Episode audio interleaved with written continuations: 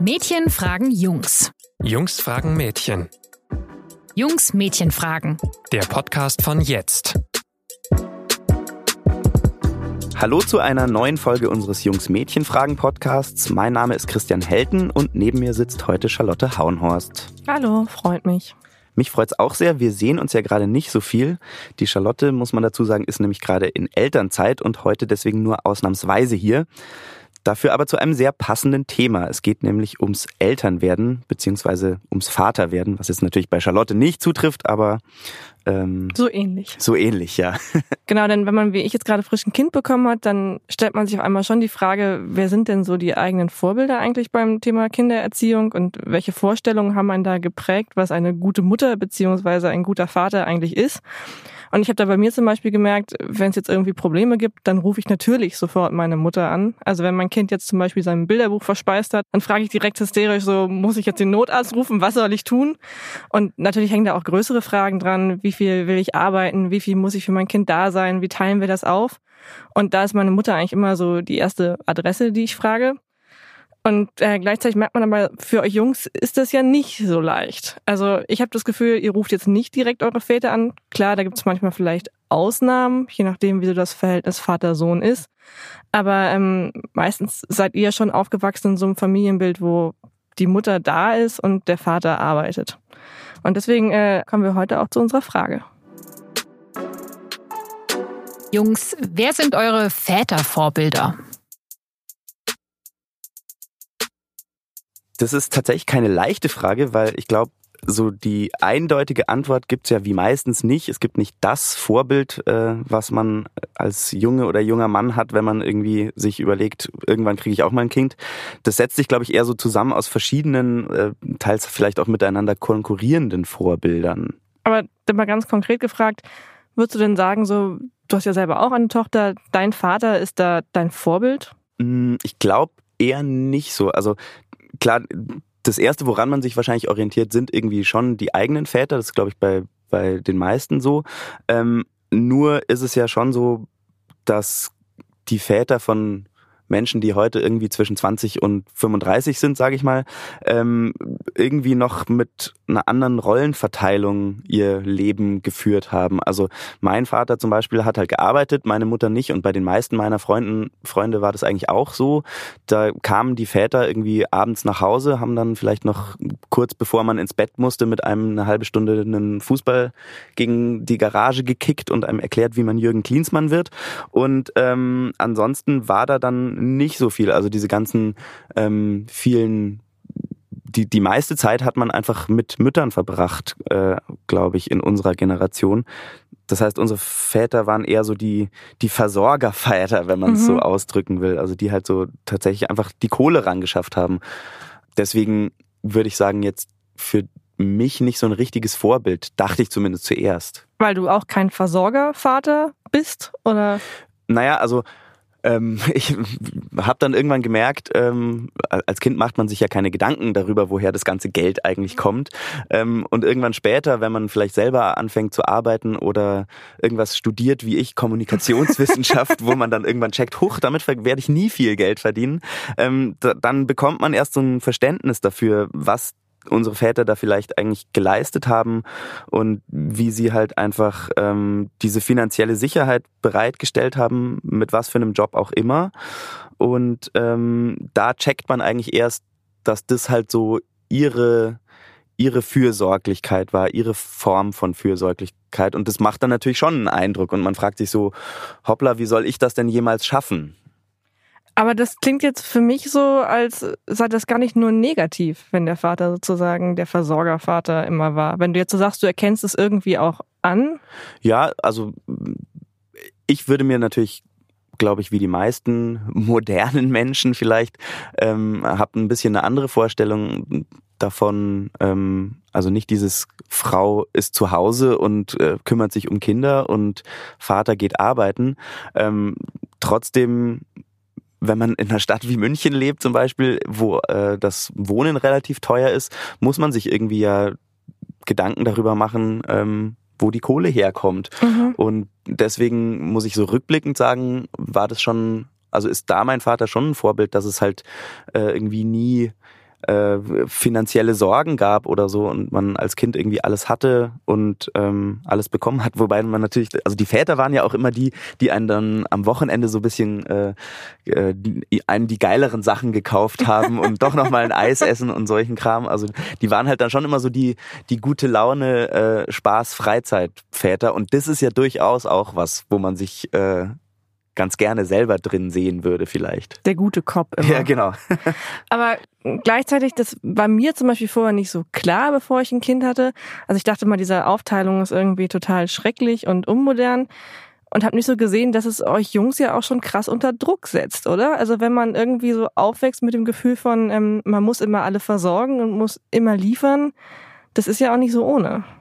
Ja, das ist nicht so ohne, aber den, ich glaube, der Druck ist tatsächlich so ein bisschen raus, weil man irgendwie, also ich und alle meine Freunde haben irgendwie Freundinnen oder Frauen, die halt auch arbeiten und mhm. es ist eigentlich relativ oder vollkommen klar, dass sich dass man sich das aufteilt und dass beide beides machen mhm. sollen oder vielleicht auch wenn noch gar also das ist ja gar kein Thema, wo es nur um Kinder geht. Also alle jungen Frauen, glaube ich, fangen heute an zu arbeiten, weil sie halt einfach Bock drauf haben und das dazugehört mhm. und das eine Form von Selbstverwirklichung ist.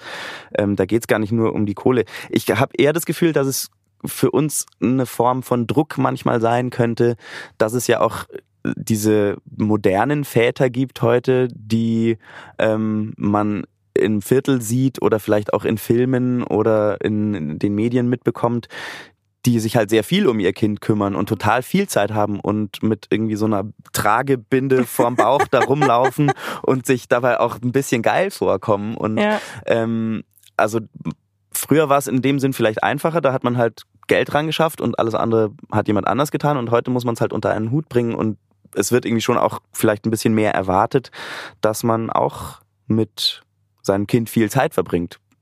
Und das ist schlecht. Nein, das ist super, aber es kann einen auch unter Druck setzen, weil es halt irgendwie eine, eine neue, neuere Rolle ist und man irgendwie mehr unter einen Hut bringen muss und es nicht so sonnenklar ist, was die eigene Aufgabe ist. Es ja, passt ja irgendwie zu diesem ganzen, was ist denn heute ein Mann und was muss er äh, können und leisten und all sowas. Ne? Also es spielt da ja, glaube ich, schon mit rein. Ja, Wobei das eine ist ja sozusagen dieses, wir teilen alles paritätisch auf, was ja so ein bisschen die Wunschvorstellung ist. Also beide verdienen Geld, beide kümmern sich ums Kind.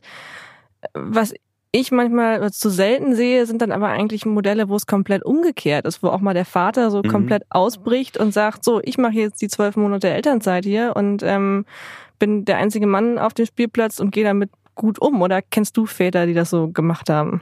Ich kenne tatsächlich einen, der äh, die meiste Elternzeit Zeit nimmt, mhm. ähm, wo es aber auch eine ganz klare finanzielle Entscheidung war, weil mhm. halt da sie den besseren Job hat und einfach mehr Kohle ran schafft und er Freiberufler mhm. war, beziehungsweise ist, ähm, und es deswegen relativ klar war. Ähm, aber das stimmt, es gibt, glaube ich, wahrscheinlich echt noch zu wenig. Und vielleicht ist es deswegen auch so diese, wenn man noch kein Kind hat und nach Vorbildern sucht, diese modernen Väter, die sieht man halt so durchs Viertel laufen, aber man hat irgendwie trotzdem noch ja nicht eine richtige Vorstellung davon, wie das eigentlich ist und was zu Hause abläuft mhm. und ähm, was es eigentlich überhaupt heißt, ein Kind zu kriegen. Damit beschäftigen sich ja, glaube ich, oder ein Kind zu haben, damit beschäftigen sich wahrscheinlich doch immer noch Frauen mehr als Männer, die da einfach mal so reinschlittern vielleicht auch oder naja. ähm, sich reinschlittern lassen ähm, und da vorher gar nicht so wahnsinnig viel viel drüber nachdenken. Und deswegen ist es, glaube ich, so, man hat halt so ein Bild und das ist vielleicht auch ein Vorbild, ähm, eben dieses sich viel um sein Kind kümmern und Zeit haben, aber man so richtig genau Bescheid wissen, mhm. tut man dann trotzdem. Und deswegen kann es auch wiederum kein richtiges Vorbild sein, glaube ich. Wobei mir vorher zum Beispiel jetzt nicht so klar war, bevor ich ein Kind hatte, dass diese ganzen Entscheidungen wirklich auch so eine monetäre Frage oft sind. Also wie du eben sagst, der Freund von dir, der da ausgestiegen ist, das war halt eigentlich, weil sie mehr Geld verdient. Mhm. Und das ist am Endeffekt ja immer die Frage, an der es sich so aufhängt. Also man kann noch so sehr ein moderner Vater sein wollen, wenn man der Großverdiener ist und die Frau verdient nichts, ist es, glaube ich, einfach sehr schwierig tatsächlich. Ja, vermutlich.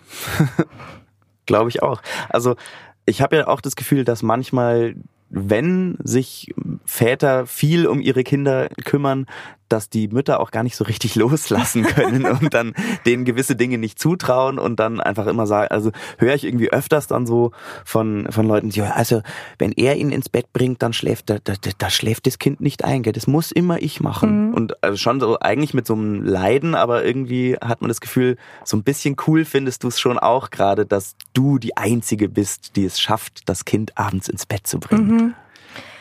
Ja, das ist tatsächlich ein großes Thema, glaube ich. Also finde ich auch wieder total interessant. So vor dem Kind ähm, hätte ich immer gesagt, so was ist da eigentlich mit den Frauen los? Und quasi mhm. irgendwie mit der Excel-Tabelle alles 50-50. ähm, und dann auf einmal ist man selber in der Situation und sagt so Dinge wie, ah, er ist jetzt aber wirklich noch klein und eigentlich, ja. eigentlich will ich ja jetzt noch zu Hause bleiben, eigentlich will ich noch gar nicht arbeiten, ja. eigentlich ist es ja auch schön, dass er mich so braucht. Und ähm, also da ist auf jeden Fall schon was dran, dass man vermutlich jetzt auch hormonell bedingt sich dann doch in etwas entwickelt, was die man vorher... Die Hormone, die sind ja immer. ja, aber das, was man vorher ja. nicht geahnt hat, so Aha. tatsächlich. Also ähm, ich dachte eigentlich schon oder hielt mich für eher eine pragmatische Mutter. Ich bin auch mit drei Geschwistern aufgewachsen, also komme aus einer Familie, wo man immer so mitgelaufen ist mhm. eher, wo gar nicht die Zeit war, sich in sowas reinzusteigern, wer wen ins Bett bringen äh, möchte und wer nicht möchte, weil einfach klar war, so es funktioniert jetzt nicht, wenn mhm. alle eine Szene machen. Und bei einem selbst ist es dann auf einmal auch so, dass es einem doch äh, schwerer fällt, die Männer da machen zu lassen. Das finde ich schon. Ähm, gleichzeitig, da waren wir eben schon mal so ein bisschen, hat es mich eigentlich dann auch geschockt, wie wenig Wahl man am Ende wirklich hat, wenn man so die Situation hat, man wohnt in einer Großstadt wie München, man möchte ja. seine Miete zahlen. Der Mann ist irgendwie derjenige, der dann leider doch aus irgendwelchen Gründen besser verdient. Und wie schnell man sich da dann auch so abspeisen lässt. Also es ist auch so ein Thema, wo ähm, man als Frau, glaube ich, auch mehr den Aufstand eigentlich machen müsste und härter sein müsste. Aber ja. wie schnell man dann eigentlich so sagt, naja, so dann mache ich halt mehr Elternzeit, weil ist ja irgendwie klar, du hast den besseren Job und es ist dann einfacher, wenn dein Geld reinkommt und ich halt nur das Elterngeld kriege. Ja. Ähm, und es ist ja so der Anfang von ganz vielen anderen Dingen, dass man irgendwie auch einmal den Druck zum Beispiel auch hat, man muss einen Betreuungsplatz für sein Kind suchen. Man stellt sich die Frage, wie viel kann und will ich denn arbeiten? Ähm, und ich habe immer so das Gefühl, dass die Jungs sich diese Fragen vielleicht auch stellen, aber die Antwort immer noch sehr viel klarer ausfällt. Ja. Nämlich es ist ja tatsächlich auch so, also von den Freunden, die ich hatte, die vor mir zum Beispiel auch schon ein äh, Kind bekommen haben, ähm, da war es auch oft so, dass die halt sehr wenig Elternzeit genommen haben, wenn überhaupt, ähm, weil es irgendwie immer noch nicht so angesehen ist oder mhm. akzeptiert ist, dass ein Typ sagt, so, ich bin jetzt acht Monate weg, tschüss, ähm, sondern dass das dann so gleich so ein bisschen vielleicht so ein Karriereknick bedeuten könnte. Aber der Frau ja auch. Bei der Frau auch, ja, aber da ist der irgendwie zum Teil halt wohl noch eingeplant oder anerkannt. So, ja gut, die hat halt ein Kind bekommen. Die ist jetzt halt weg und dann steigt sie danach Teilzeit wieder ein. Das glaube ich, glauben echt noch viele Leute, dass das völlig in Ordnung ist. Ähm, und beim Mann gucken sie da irgendwie noch komisch. Und das spielt, glaube ich, schon auch da eine Rolle, dass man, dass man, wenn man so nach, wie mache ich das alles später mal oder nach Vorbildern sucht, dann orientiert man sich natürlich bei allem immer auch an den, an den eigenen Freunden, die vielleicht schon mhm. Kinder haben. Und die sind ja, die sind tatsächlich, glaube ich, so der beste Ratgeber, weil die kennt man total gut. Ähm, die kann man auch wirklich fragen, wie ist denn das, wie machst denn du das? Ähm, und bei denen kriegt man halt auch sehr viel mit und kann von denen vielleicht auf sich schließen, wenn das ähnliche Charaktere oder ähnliche Menschen sind, die ein ähnliches Leben führen und mit denen man gut befreundet ist. Also für mich waren echt so ein paar Freunde, die das cool hingekriegt haben und viel Zeit auch mit ihren Kindern hatten und damit trotzdem lässig und locker umgegangen sind, waren da schon eigentlich, würde ich sagen, auch große Vorbilder. Aber hatten die da einen Karriereknick? Nö, nicht unbedingt. Ähm, also da waren so ein paar Freiberufler dabei ähm, und bei anderen war es war es total okay. Also mhm. das meinte ich jetzt nur so generell, das war gar nicht so sehr auf mich bezogen eigentlich. du hast keinen Karriereknick. Noch nicht, wer weiß. Ähm, also was mir schon auffällt, ist, dass es schon so ein Exotending eigentlich auch ist. Also bisschen, jetzt ja. ähm, so Freundinnen oder Freunde von mir, die ähm, von ihrem Vater primär großgezogen wurden und wo die Mutter gearbeitet hat, wenn die das so erzählen, sind alle immer so wow, das ist ja klasse und wie war das für dich? Wie hast du dich da gefühlt? Ja. Und ähm, da frage ich mich schon, ist das heute eigentlich auch noch so? Also werden unsere Kinder dann später auch sagen, so, das war total irre, mein Vater hat sich immer um mich gekümmert oder wird es da schon viel normaler sein? Ich hoffe mal, dass es normaler sein wird. Vielleicht nochmal zum Schluss so ein bisschen die Rückfrage, welche Väter hättet ihr denn jetzt tatsächlich gerne oder was wären die Vorbilder, die wir uns sozusagen nehmen müssten und sollten? Naja, ich glaube, wir haben da jetzt äh, vieles schon angesprochen. Natürlich wünschen wir uns Väter für unsere Kinder, die anders sind als unsere eigenen Väter. Mhm. Also Stichwort mehr da sein, einfach halt nicht der Wochenend-Daddy sein, der ja. immer nur die schönen Sachen macht, sondern auch wirklich mit erziehen und nicht nur irgendwie für Spaß und äh, Freude sorgen. Und ich persönlich würde mir auch schon wünschen, ähm, dass man es weniger diskutieren muss, wer was übernimmt. Also ich habe das Gefühl, bei unseren Eltern war es auch immer so, mhm.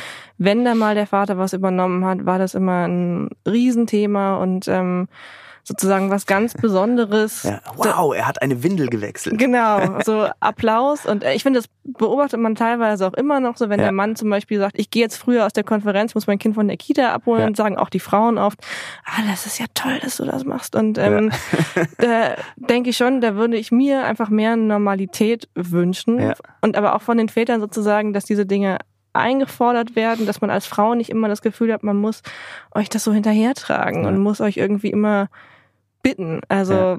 dass also, es selbstverständlicher ja. wird. Das heißt ja aber dann wahrscheinlich, ähm, es müssen sich so, es geht eigentlich nur gemeinsam und so die, die Anforderungen an Mütter und Väter müssen sich vielleicht auch ändern, damit jetzt nicht einer ungewollt so der Versorger ist und der andere äh, oder die andere der Kümmerer, was vielleicht tatsächlich auch so gesamtgesellschaftlich so ein, eine Aufgabe für die Politik vielleicht schon wäre, oder? Ja, vor allem auch mit der Frage, wie gehen wir mit dem Verdienst um tatsächlich? Mhm. Also wie schaffen wir es quasi, dass Leute, die sich kümmern, nicht mittel- und langfristig dadurch finanziell benachteiligt sind? Weil nur so können wir ja eigentlich aus diesem Modell rauskommen, dass einer versorgen muss und der andere halt die Hausarbeit und die Arbeit mit dem Kind macht. Und ähm, ich glaube schon, es gab da ja auch schon einige Ideen, so mit Teilzeitrecht und wie, wie viel muss man, also kann man wieder zurückkehren auf seinen vollen Job. Das sind ja alles Themen, die schon in diese Richtung gehen, ja. aber zum Beispiel auch solange wir so Ehegattensplitting oder sowas haben, was eigentlich klar sagt, es lohnt sich finanziell, wenn einer zu Hause bleibt und der andere arbeitet, solange wird es halt schwierig sein, diese Modelle aufzubrechen. Okay, dann äh, delegieren wir es doch vielleicht tatsächlich weiter jetzt in Richtung Politik. Ich glaube, wir sind nämlich jetzt schon, wir haben äh, relativ lange schon geredet ja. ähm, und sind fast schon ein bisschen durch mit der Zeit. Genau, also wenn ihr auch eine Frage habt, von der ihr euch wünscht, dass sie hier im Podcast diskutiert wird, dann könnt ihr uns die gerne schicken und zwar zum einen per Mail an info@jetzt.de oder natürlich auch über unsere Facebook-Seite. Und das Ganze gilt natürlich auch, wenn ihr super Vorschläge habt, wie der zukünftige Väter, Vater sich verhalten soll oder äh, was die Politik ändern könnte, damit alles fairer wird. Da sind wir auch offen für Vorschläge. Genau, wir freuen uns über alle Nachrichten. Vielen Dank und ähm, bis dann und bis zum nächsten Mal. Ciao. Tschüss.